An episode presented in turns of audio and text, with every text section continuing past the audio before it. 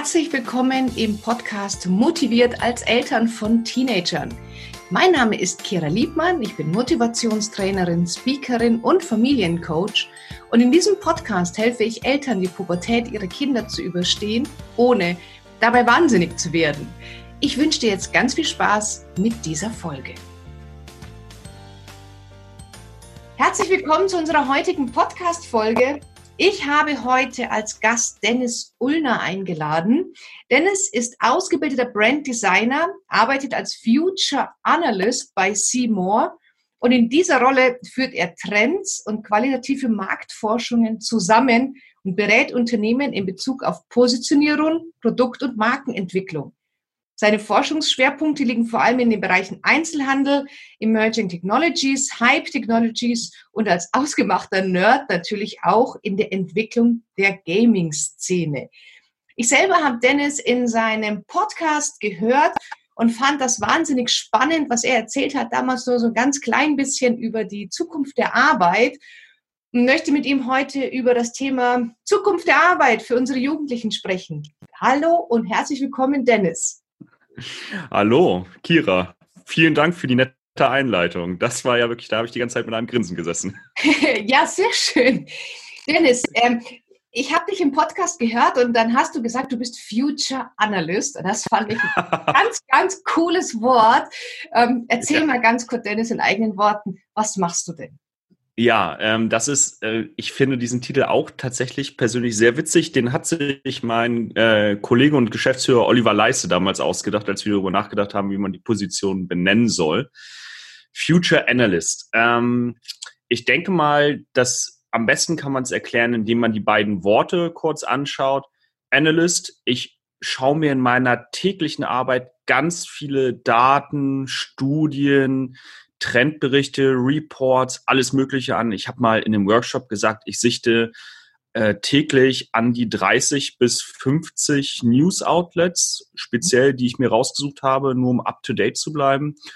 Ja, und Future, das beinhaltet natürlich das, was da normalerweise drinsteht. Also neueste Entwicklungen, abzusehende Entwicklungen, Trends, die vielleicht auf etwas hindeuten. Und das verdichte ich und dann äh, entsteht das Wort Future Analyst sozusagen. Also ich bin kein Analyst im klassischen zahlenbasierten Sinn. Das liegt mir auch gar nicht so sehr. Ich bin mehr so einer, der auf die gesellschaftlichen und technologischen Entwicklungen schaut und dort einen Blick darauf wirft, was abzusehen ist, was eintreten wird, um dann den Kunden im besten Fall sagen zu können, schaut doch mal, ob ihr nicht in diese und diese Richtung gehen wollt. Ja, finde ich persönlich ganz, ganz spannendes Thema, weil es mich halt auch sehr interessiert. Ich finde das toll und sehr interessant zu gucken, wie, wie äh, entwickelt sich das weiter. Aber ihr habt jetzt keine Glaskugel. Also woran machst nee. du denn so einen Trend? Ähm, wie, wie, machst du das aus? Also wenn ich dich jetzt frage, du, wie arbeitet denn die Generation morgen? Ja. Wie, wie, wie kommt ihr da drauf? Mhm. Ja, das ist natürlich die Glaskugel zu haben oder meinen sie zu haben, finde ich auch hoch unseriös. Wir machen auch gar keine Szenarien so auf die nächsten zehn Jahre. Mhm. Das ist, wenn du die, wenn du jetzt einmal die überlegst, wenn du fünf Jahre zurückgehen würdest, hättest du wirklich prognostizieren können, an welchem Punkt wir heute stehen. Das ist schon sehr, sehr schwierig. Wir leben in so unsicheren und unsteten Zeiten mit so viel Wandel das ist wirklich ganz enorm, was da immer wieder auf uns zukommt, obwohl die, der technologische Wandel ja so ein bisschen abgeflacht hat mhm. im Vergleich zur Situation 2007 bis 2013, wo wirklich ganz viel auf einmal über uns hereingebrannt ist. Wie wir das machen, ist, wir reden tatsächlich mit den Leuten und deswegen rede ich auch von qualitativer Marktforschung. Mhm.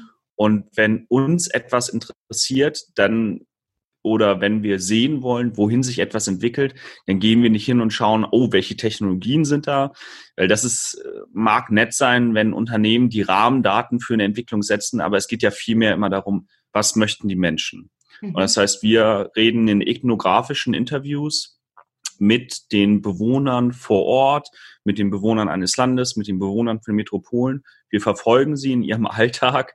Mhm. Wir begleiten sie, das wäre vielleicht das bessere Wort. ja. Schon mit ihrer Zustimmung. Ja, ja. Schauen zum Beispiel, wie sie kaufen und befragen sie zu ihrer Haltung. Wir machen, wir nehmen nicht die ganz normalen typischen Marktforschungsfragen wie, wie gut findest du XY auf einer Skala von eins bis zehn? Da haben wir das klassische Mark äh, Marktforschungsproblem dann auch oft, dass wir so eine Antwort bekommen, womit dann der Befragte uns gefallen will, sondern wir fragen einfach, wie ist deine Haltung dazu? Was benutzt du im Alltag? Wie benutzt du es? Welche Apps sind dir aufgefallen? All das. Und daraus formen wir so ein ganzheitliches Bild mhm. des Konsumenten, mit dem wir reden wollen. Klar gibt es da demografische Einschränkungen, dann auch immer wieder. Und daraus können wir dann ein Bild dessen formen, was er für die Zukunft möchte, was er sich wünscht, wovor er sich fürchtet. Und damit gehen wir dann auf unsere Kunden zu und sagen, hey, begegnet dem Konsumenten doch dort und dort, auf dem halben Weg dahin. Mhm. Ah ja, das ist ja spannend.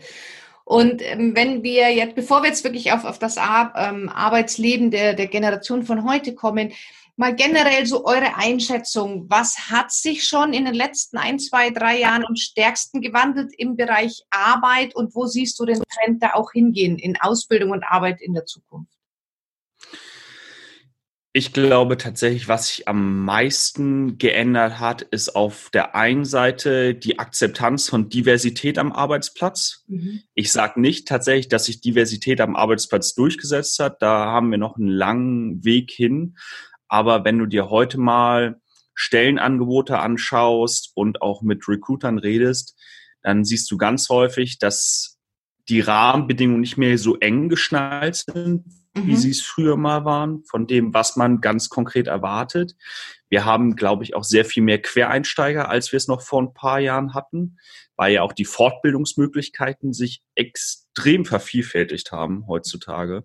Und der Arbeitsmarkt bedingt es ja auch dass wir so viele unterschiedliche Menschen brauchen, die vielleicht einen ganz anderen Hintergrund haben, als was früher üblicherweise unter die Bedingungen geschrieben wurde. Und dann natürlich das Verhältnis zum Arbeitsplatz an sich. Das hat sich schon auch stark geändert. Homeoffice ist ja heutzutage fast gang und gäbe. Und dann natürlich auch ähm, alles mögliche Gleitzeit, Sabbatical.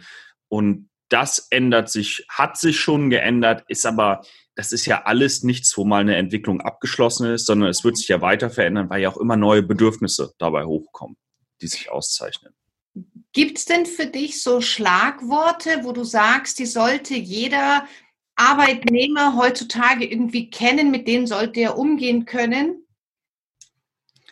Hm, also zum Beispiel agiles Arbeiten. Ähm, ja. Immer wieder, aber ich glaube, da wissen wenige, was dahinter steckt. Ähm, was ist ja, dein danke. Purpose und solche, solche Schlagwörter. Also äh, sagst ja. du, es gibt so ein paar Entwicklungen, da kommst du heute nicht mehr drum rum.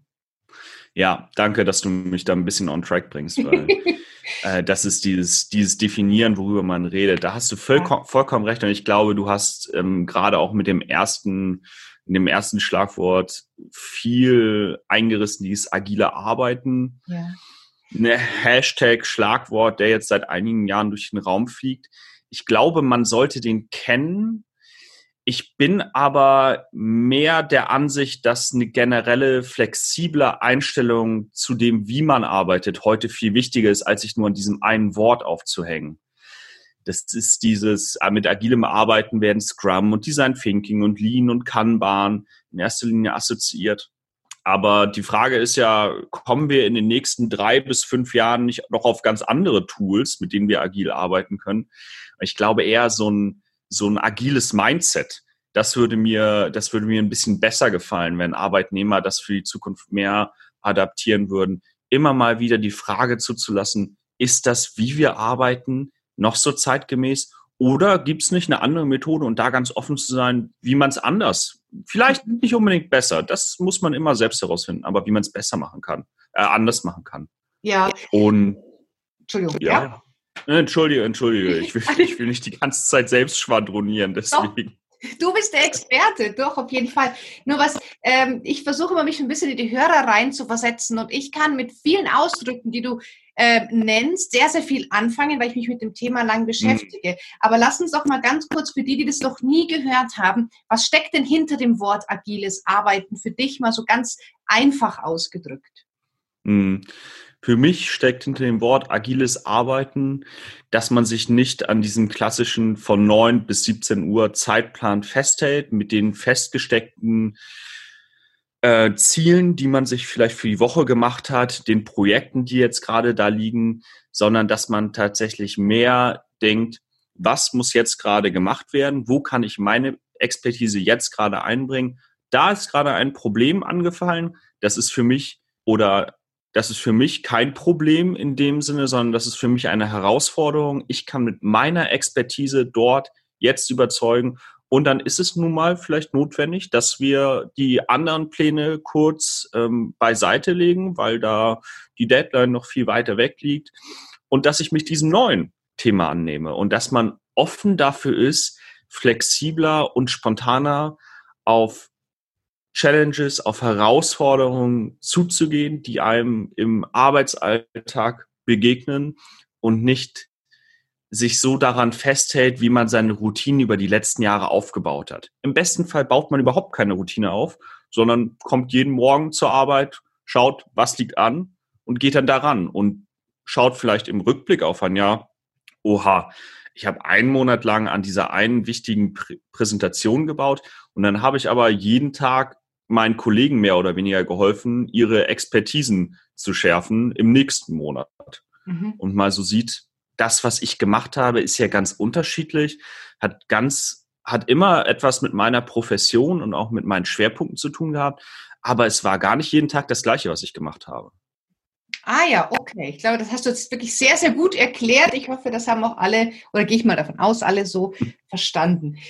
Dennis, jetzt ist es so, dass ich den Trend auf der Seite der Schulen und der Familie mitbekomme, dass immer mehr Kinder nur Abitur machen und dass weniger auch wirklich handwerklich eine Lehre machen und dass es da, glaube ich, bald ein bisschen eine, eine, eine Spanne gibt. Habt ihr hm. jetzt schon oder hast du da jetzt schon irgendwie ein bisschen die, die Auswirkungen auch schon gemerkt? Ich habe die Auswirkungen in erster Linie so mitbekommen, wie du gerade sagst, über die Medien, dass mhm. das in der Berichterstattung immer wieder ist. Und wir halten durchaus einige Vorträge bei Handelskammern deutschlandweit, mhm. wo man dann auch gerne mal mit den Handwerksbetrieben ins Gespräch kommt und wo wir dann auch im ersten Schritt erstmal sehen, oha, die Demografie geht eher tatsächlich ins höhere Alter bei den Handwerksbetrieben, die da repräsentiert sind. Und dort werden wir dann oft mit dieser älteren Perspektive konfrontiert auf die Jugend, die nicht mehr diesen Ausbildungsberuf sucht. Und wir bekommen dementsprechend nicht ähm, sozusagen von der jungen Generation diesen Input, sondern wir bekommen vielmehr die Expertise und die Sorge von oben und dann auch teilweise die kleinen Maßnahmen mit und ich sage klein, weil sie sich wirklich in, in Maßen halten, was dort von oben und teilweise auch von der, Polita äh, von der Lokalpolitik gemacht wird, mhm. um denen zu begegnen. Und ich werde mit diesem Problem insofern konfrontiert. Ja. Ich sehe es aber genau wie du, es ist ein Problem und auch, ja, das ist wirklich etwas, wo man arbeiten muss, wo man ran muss.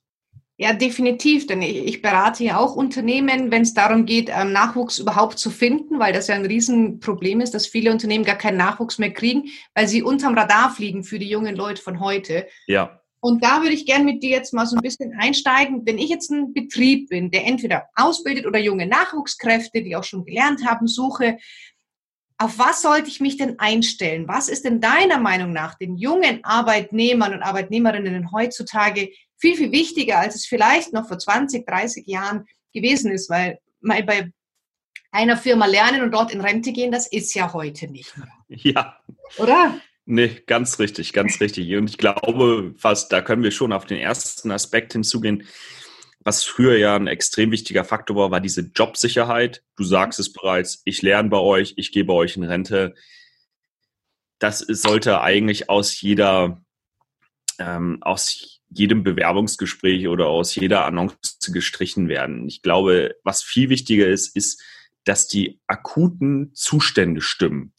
Dass du wirklich, wenn du bei dem Unternehmen anfängst und sei es in der Ausbildung oder direkt, du gehst von der Ausbildung weg und fängst dann an oder du kommst aus dem Studium, was auch immer. Ich glaube, für Berufseinsteiger ist es ganz wichtig, dass erstmal das aktuelle Bild stimmt. Dass vor allem dieses klassische Bild, Lehrjahre sind keine Herrenjahre, dass das mittlerweile so ein bisschen abgemildert wird, dass man nicht mehr mit der Pauke kommt und die Jungen, sei es Junioren, sei es Lehrlinge, sei es Auszubildende, denen erstmal einen überbrät, um sie in der Hierarchie zu verorten und ihnen zu zeigen, nee, nee, nee, nee, nee, du schaffst erstmal und im schlimmsten Fall ja auch ein Wort, was immer häufiger kommt, du knechtest erstmal und dann schauen wir mal, wo du in fünf Jahren hinkommst sozusagen. Also du meinst, dass man ähm, dem, dem Nachwuchs heute schon mehr, das, also die wünschen sich mehr Verantwortung, oder? Mehr Mitsprache ja. der Augenhöhe. Ja, das glaube ich auch. Ähm, wir sehen ja auch einen Generationswechsel beziehungsweise einen größeren Generationsdiskurs mittlerweile aufkommen, wenn wir solche, ähm, solche Schlagworttöpfe aufmachen wie Generation Z oder Generation Alpha, die ja jetzt auf einmal eine sehr viel lautere Stimme haben, als es auch ich würde auch durchaus sagen, als es meine Generation zu ihrer Zeit hatte, die Millennials. Mhm. Und mit dieser Generation, die eine sehr viel lautere Stimme hat, denen muss man auch mehr begegnen damit, dass man ihnen mehr Verantwortung gibt und ihnen ein bisschen mehr das Gefühl gibt, dass sie etwas bewegen können. Nicht, dass sie einfach dem Unternehmen ausgeliefert sind als Arbeitskraft und schauen müssen, wo sie bleiben in der gesamten Unternehmenspolitik, sondern dass sie auch dort eine entsprechende Rolle spielen. Ich sage nicht, dass man direkt nach zwei Jahren irgendjemanden eine Abteilung leiten lassen sollte. Das ist die völlig mhm. falsche Aussage, die man daraus interpretieren könnte.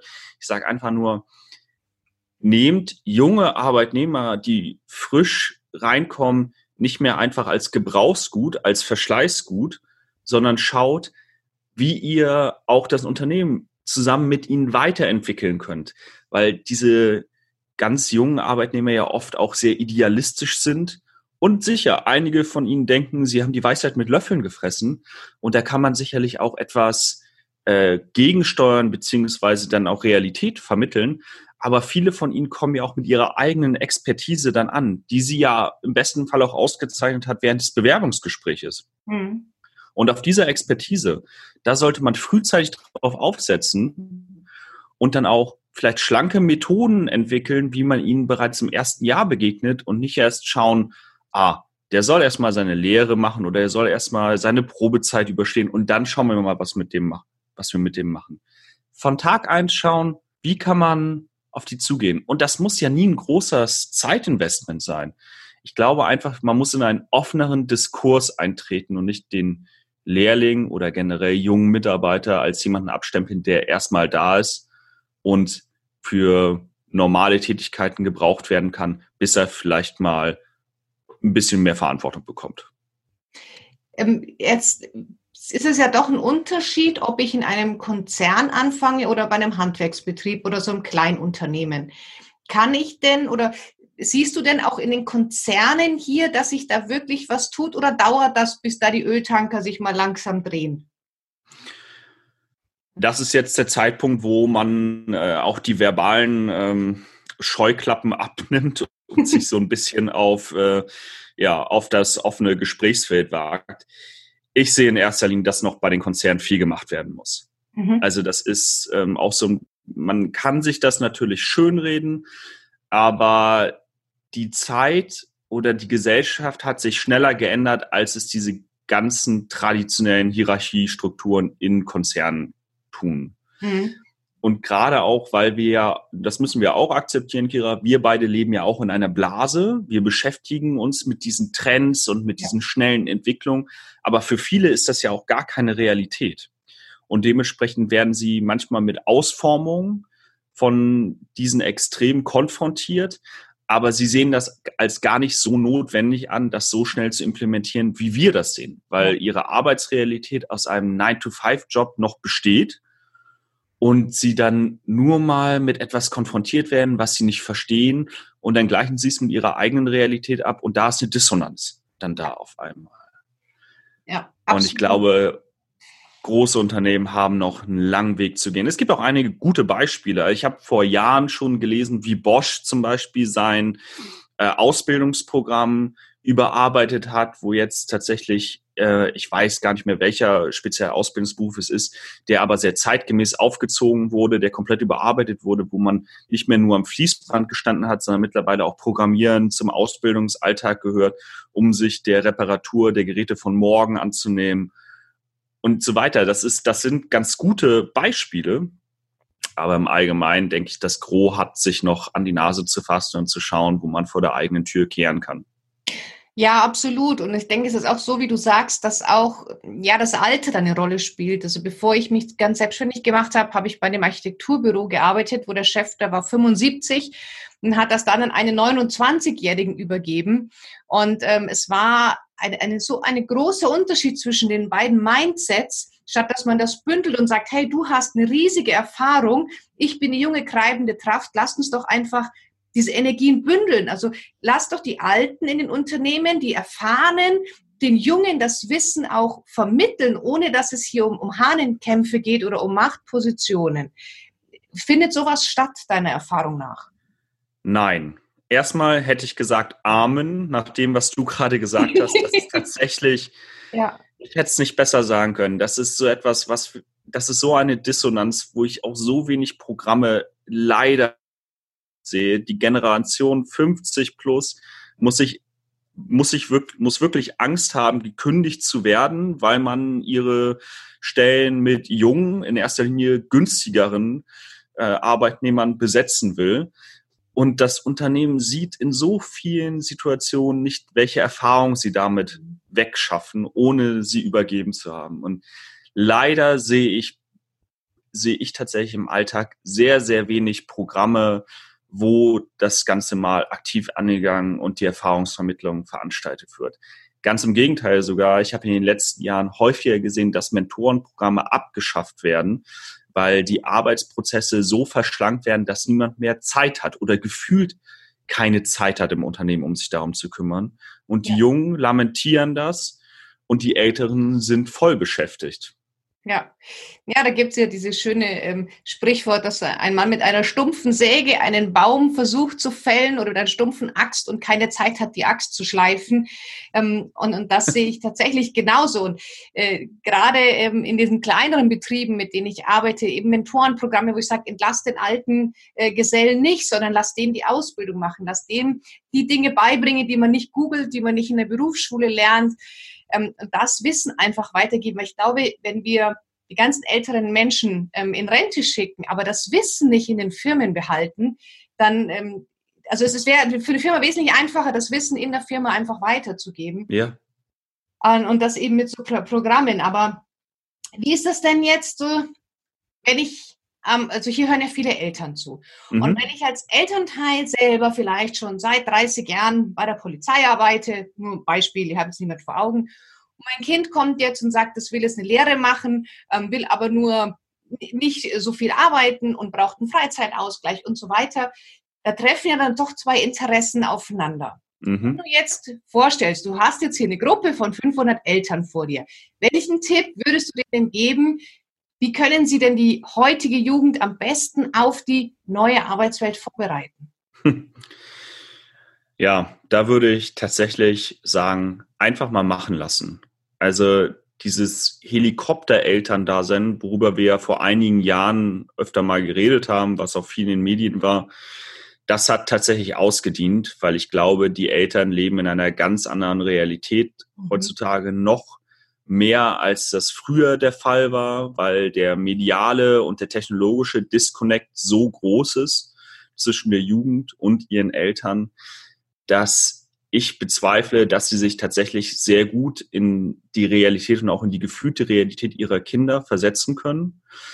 Und da wäre mein Rat wirklich, ihr habt wenig ich, ich will nicht sagen Ahnung, aber ähm, lasst die Kinder einfach mal machen, lasst mal los und die werden sich mit ihrer Realität, die sie empfinden, abgleichen mit dem, was da draußen passiert und was ihnen geboten wird und werden dann schauen, wohin sie kommen. Mhm.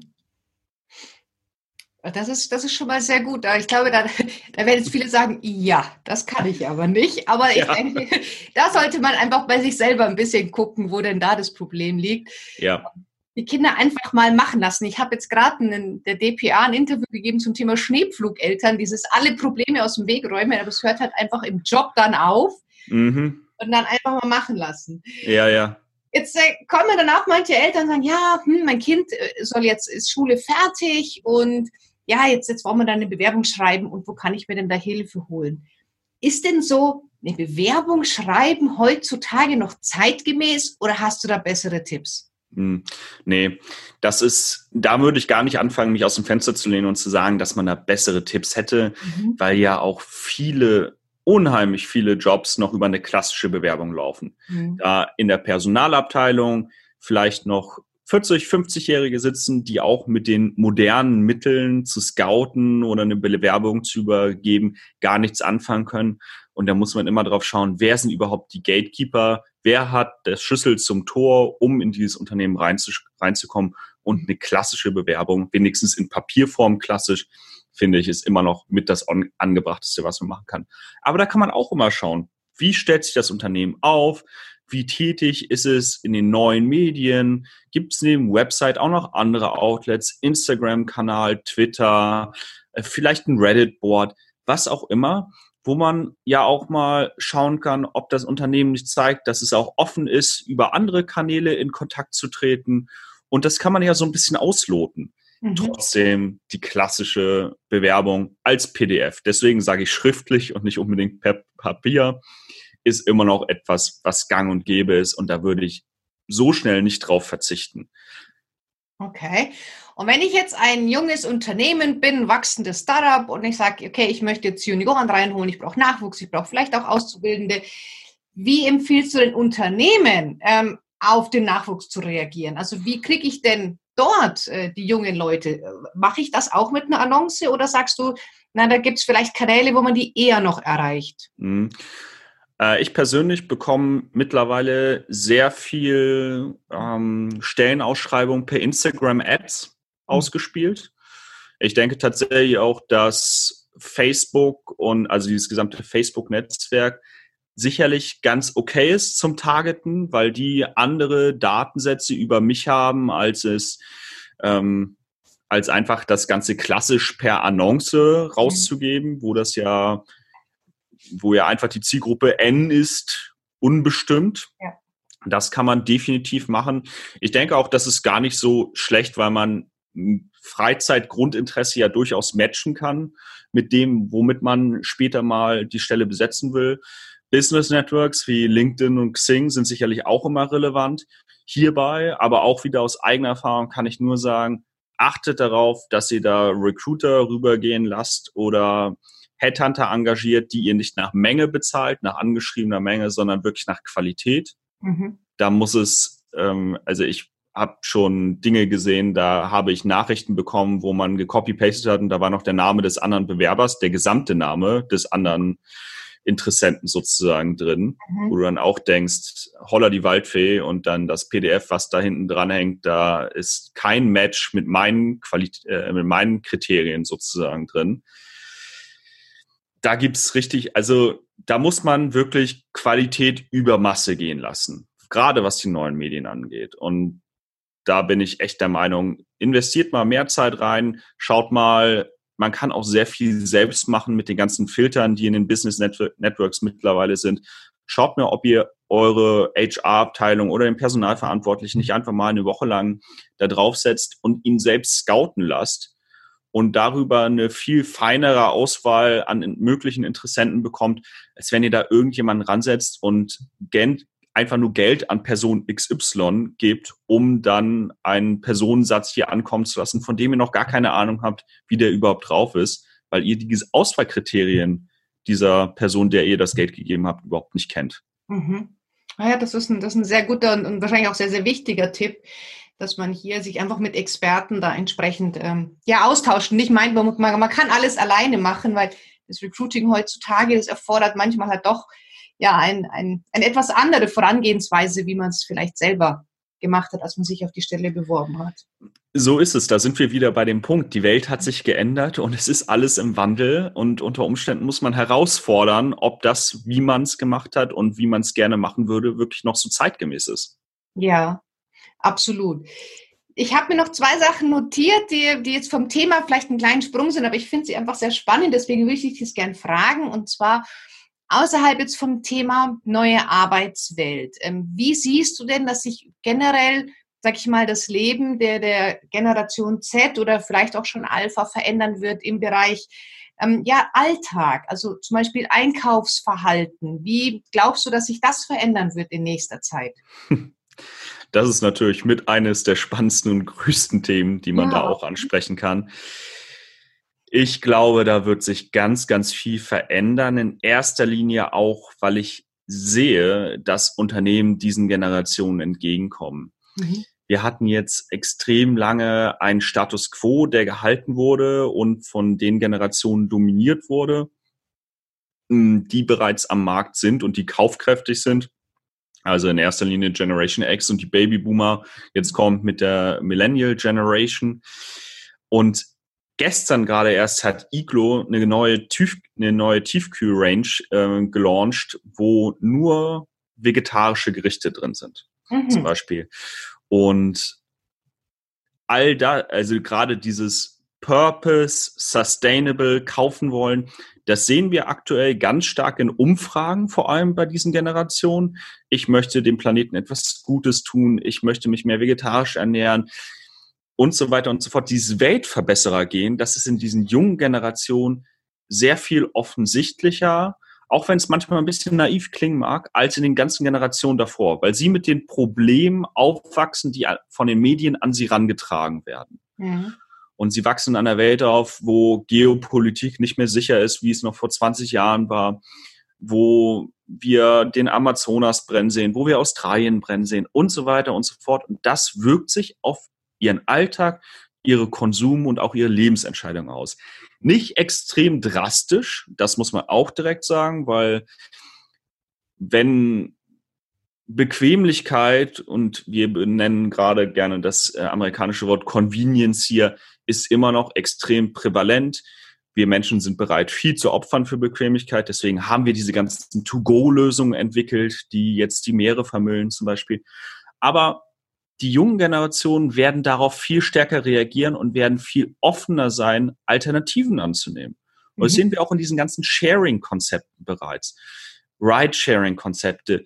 Die Anzahl an jungen Personen, die einen Führerschein machen, gehen immer stärker zurück, weil in vielen Situationen es gar nicht mehr so notwendig ist, weil wir so viele Alternativen haben. Und diese Alternativen können ja auch attraktiv sein, auch für die Umwelt. Und da gehen dann auf ein, da geht auf einmal dann Convenience mit dem neuen Wertesystem einher. Wenn wir zum Beispiel mal Moja nehmen, die dann elektrisch fahren. Das mhm. ist ja extrem attraktiv hier in Hamburg. Wenn du für einen günstigeren Preis als ein Taxi ist, mit deinem Handy ein Fahrzeug rufen kannst, das komplett elektrisch kommt und dich dann an deinen Zielort bringt. Mhm.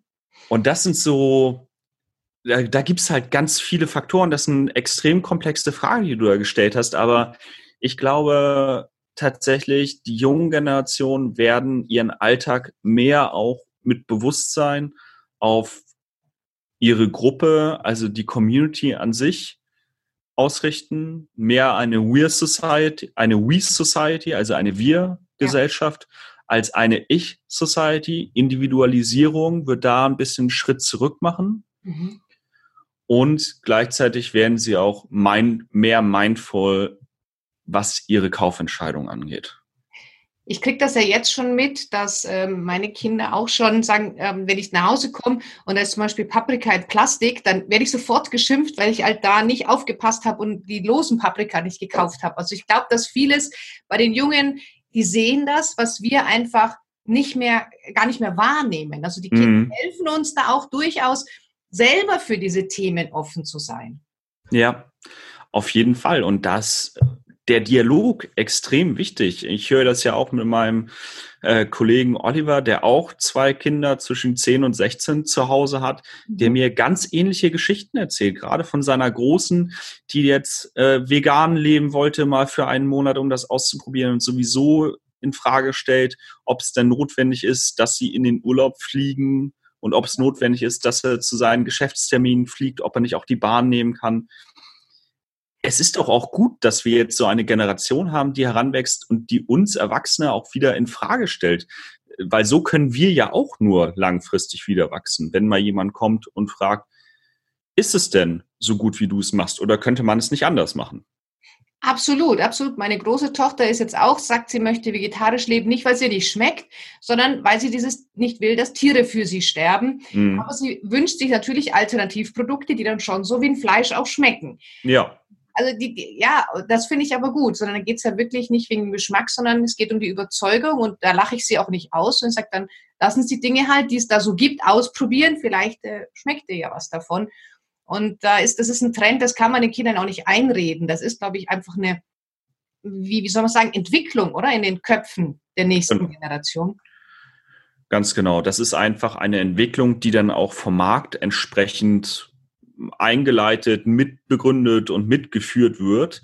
Und es braucht beide Seiten. Wir brauchen auf der einen Seite das steigende Angebot an diesen Alternativen, die auch ähnlich schmecken. Und auf der anderen Seite brauchen wir die Konsumenten, die das annehmen. Und man trifft, man trifft sich dann irgendwo in der Mitte, wo beide sagen, ja, das ist eine akzeptable Alternative.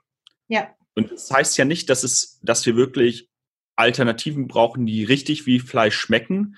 Es muss ja einfach nur, Yuval Harari hat das auch so schön gesagt, äh, er hat das damals gesagt mit, war, äh, warum wir immer mehr Jobs durch Automation und durch Roboter und Algorithmen ersetzen.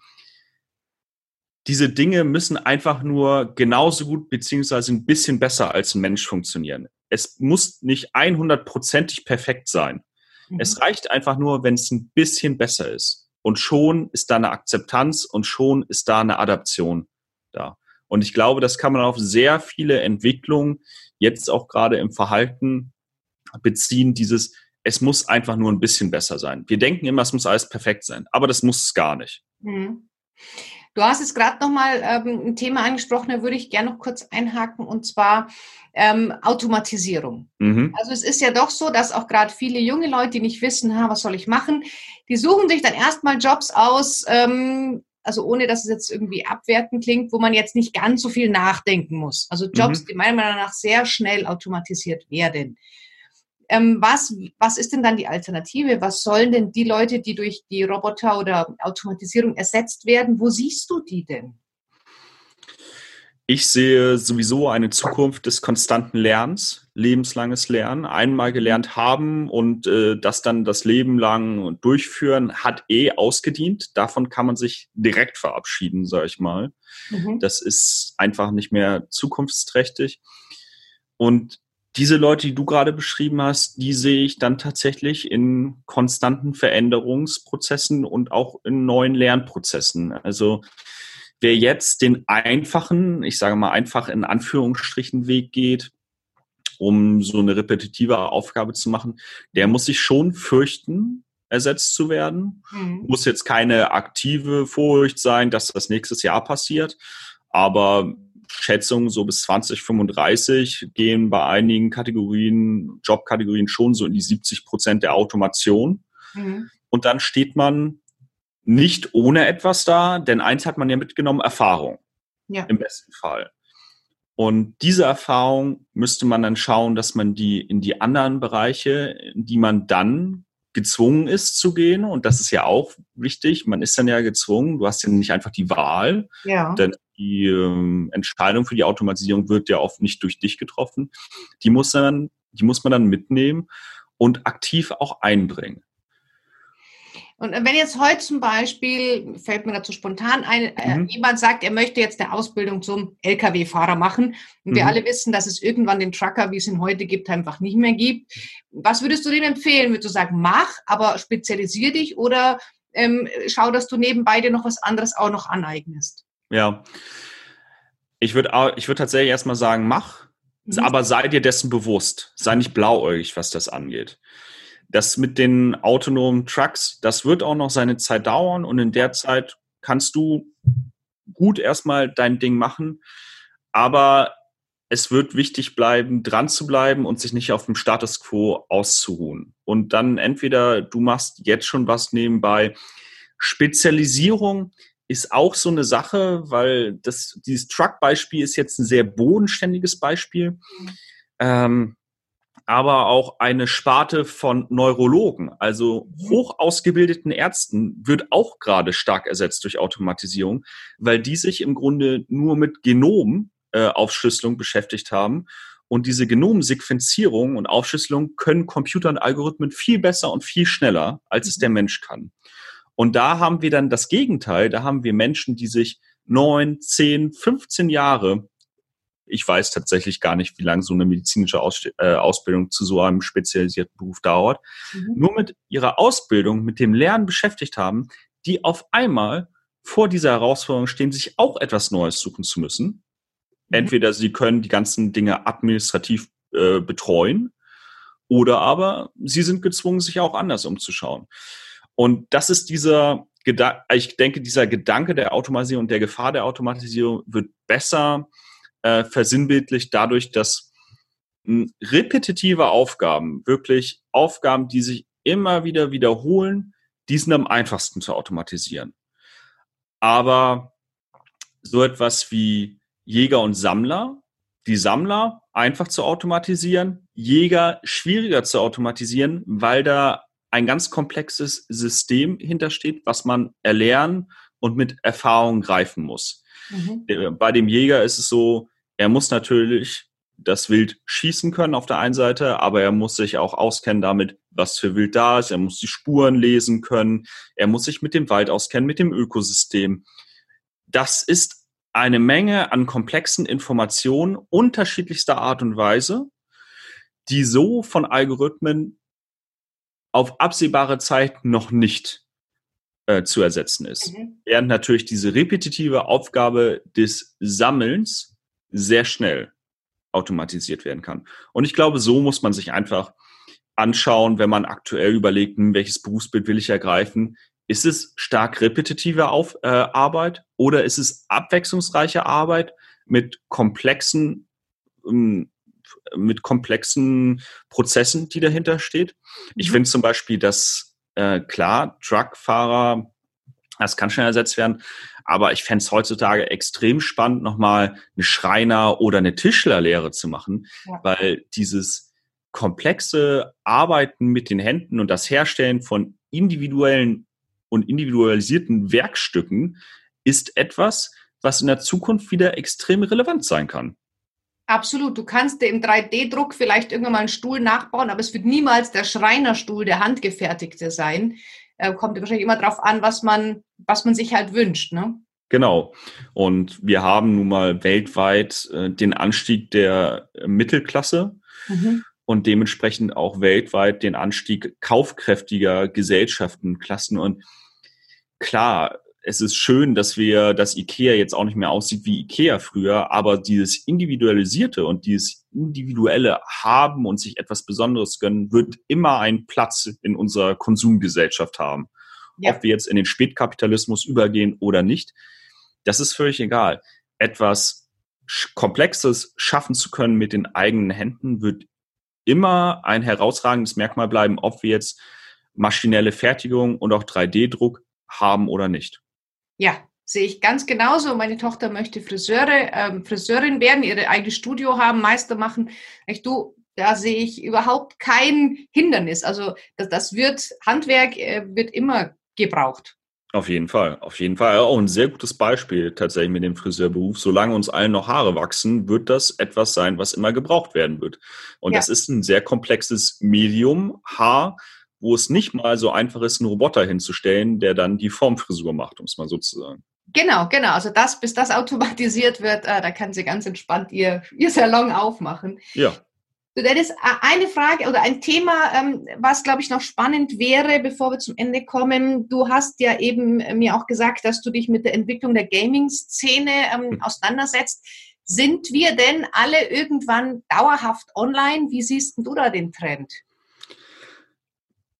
Also wir vielleicht schon. Ich meine damit deine und meine Generation, aber bei den ganz Jungen bin ich mir auch nicht mehr so sicher.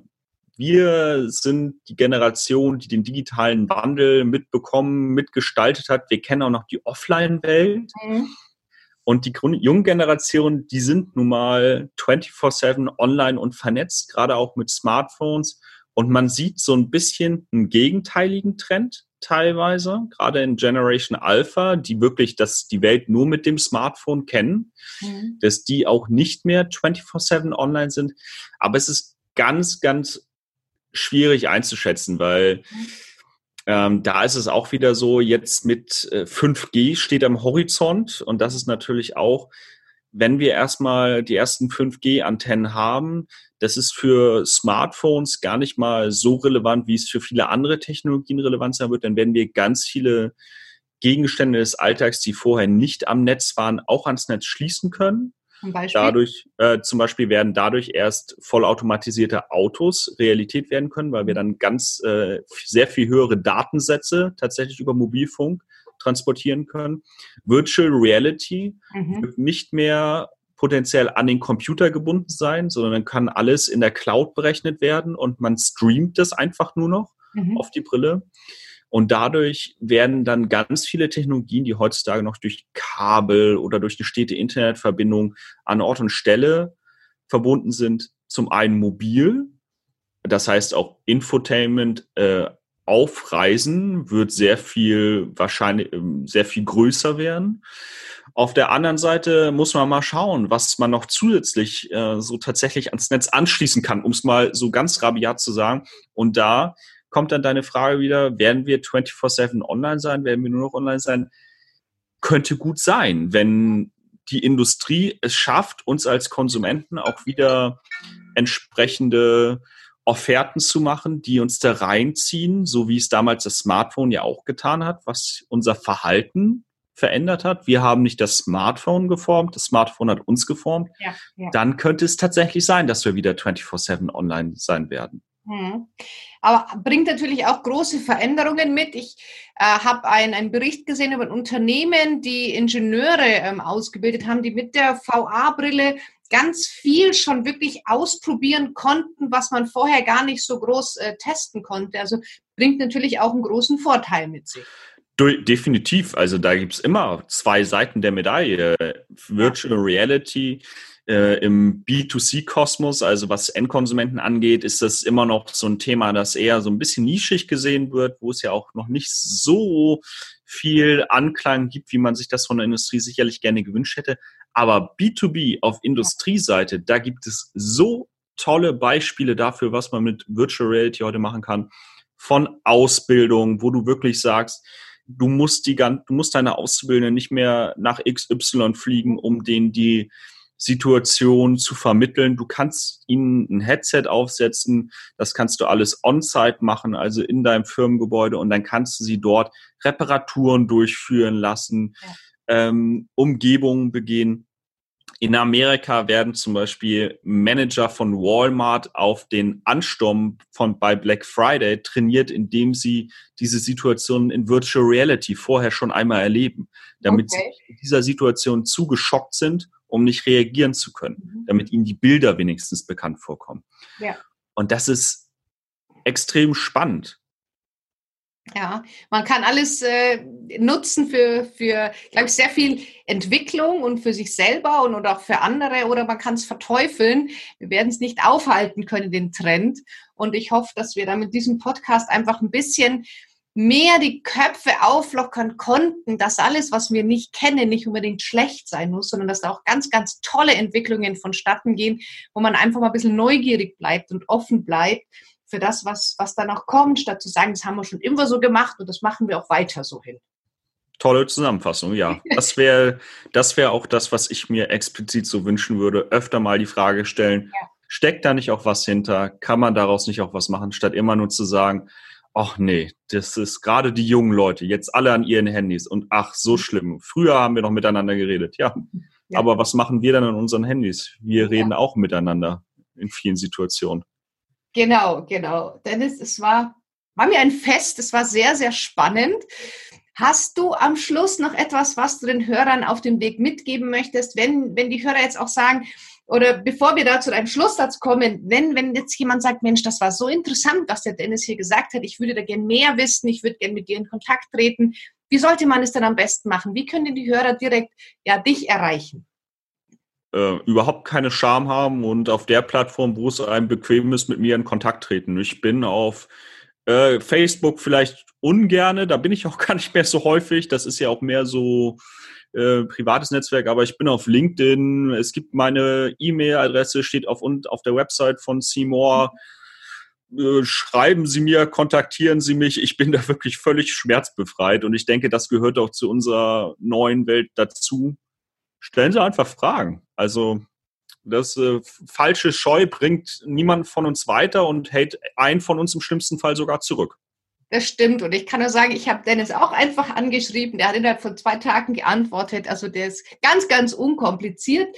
Äh, wir packen auch die äh, Webseite, E-Mail-Adresse, LinkedIn-Shop in die Show Notes. Musst du einfach nur anklicken. Und jetzt, Dennis, würde ich dir gerne noch das letzte Wort lassen. Was möchtest du denn hier den Eltern und den neuen Arbeitern von morgen mitgeben? Wow, was für ein, äh, was für ein Gewicht und was für eine Verantwortung auf meinen Schultern. Ich würde wirklich sagen, seien Sie flexibel, seien Sie locker. Die Zukunft bringt beides, positiv und negativ, und schauen Sie immer, dass Sie für alles offen sind und sich nicht vor allem von äußeren Meinungen dazu bringen lassen, etwas zu verteufeln. Bilden Sie immer Ihre eigene Meinung und ja, schauen Sie einfach mal, was passiert. Sehr schön. Dennis, vielen, vielen Dank. Ich fand es ein sehr, sehr interessanter Podcast. Hier wirklich ganz viele Themenbereiche angesprochen, die, die wichtig sind, wo man einfach ein bisschen nochmal nachdenken kann. Vielen Dank für deine Zeit und auch für Vielen die Dank Arbeit. für die Einladung, Kira. ja, sehr, sehr gerne und ich wünsche dir noch einen ganz tollen Tag. Auf Wiedersehen.